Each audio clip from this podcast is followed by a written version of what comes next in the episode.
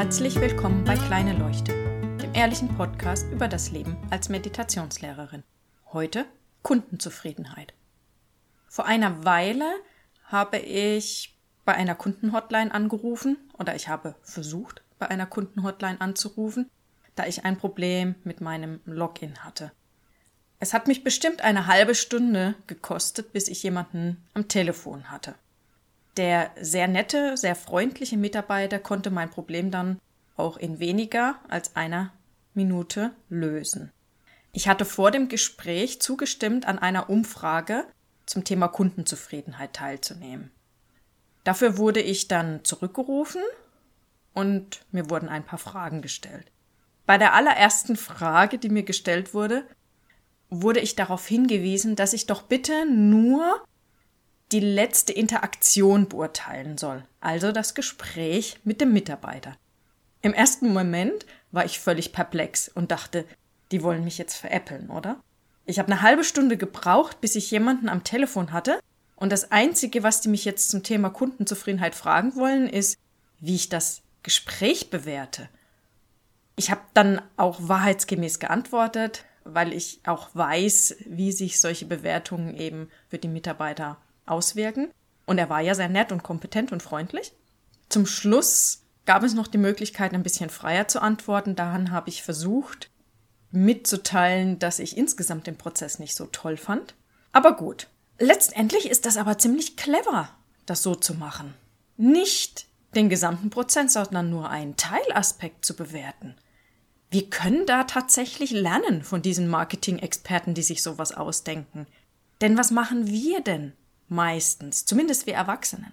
Wenn mich jemand fragt, wie mein letzter Urlaub war, dann kommt meistens so ein, na ja, oh, ganz gut. Und das liegt daran, dass dieses Jahr das Wetter nicht so toll war.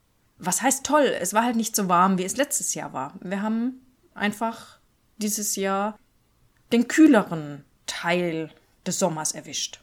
Und an der Ostsee kann das dann schon ein bisschen ungemütlich werden.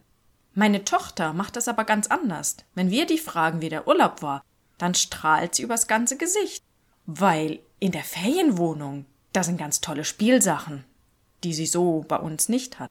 Und wir haben an einem Tag hunderte von Seesternen gerettet, die angespült wurden. Da haben wir wahnsinnig viel Freude gehabt und Stunden am Strand verbracht. In Regenklamotten, weil es nicht so warm und prickelnd war und weil es eben immer wieder mal genieselt hat. Das ist egal, das hat sie überhaupt nicht gestört. Wir waren auf tollen Spielplätzen. Sie hat dort jede Menge Spaß gehabt. Wir sind mit dem Fahrrad gefahren, wir haben Ausflüge gemacht, wir haben ganz, ganz viele tolle Sachen gemacht.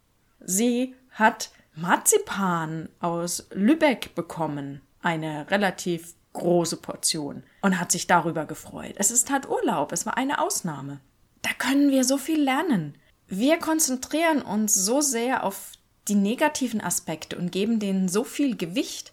Wir können es aber auch anders machen. Wir können einfach uns die tollen Sachen rauspicken und uns daran erinnern, was da toll dran war, was schön war, was uns Freude gemacht hat und nicht den Gesamteindruck von ein paar Aspekten, die nicht perfekt waren, schmälern lassen. Schaut mal diese Woche darauf, wo ihr diese Tendenz habt, ein eigentlich wirklich schönes Erlebnis dadurch zu schmälern, weil ihr mehr Gewicht auf das bisschen legt, was nicht so toll war, anstatt den Fokus auf die vielen Punkte zu legen, die toll waren und super. Ich wünsche euch viel Spaß dabei, wünsche euch einen schönen Abend, guten Morgen oder guten Tag. Bis bald.